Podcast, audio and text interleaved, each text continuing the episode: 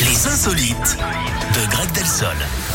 On est tout oui, Greg. Et on va dans l'Hérault, Eric, ce matin, où un très beau cadeau a surpris les habitants du village des Plans. Un cadeau de Noël avant l'heure, hein, puisqu'ils ont tous découvert un chèque de 100 euros dans leur boîte aux lettres.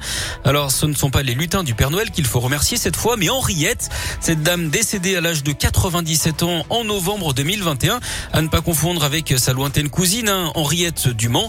Et comme elle était veuve et sans enfant, elle avait décidé, en fait, de léguer son assurance vie aux 320 habitants de la commune, 40 000 euros à se partager. La mairie en a donc reversé une partie à ses administrés. Comme Henriette était surnommée à Nini, ils ont appelé ce leg la prime Nini. La somme est à dépenser uniquement dans la grande surface la plus proche. hein. Alors pourquoi, me demanderez-vous Eric Pourquoi Eh bien parce que Nini aimait sans doute bien les grandes surfaces. En même temps, à 97 ans, on aime bien tout ce qui est supermarché.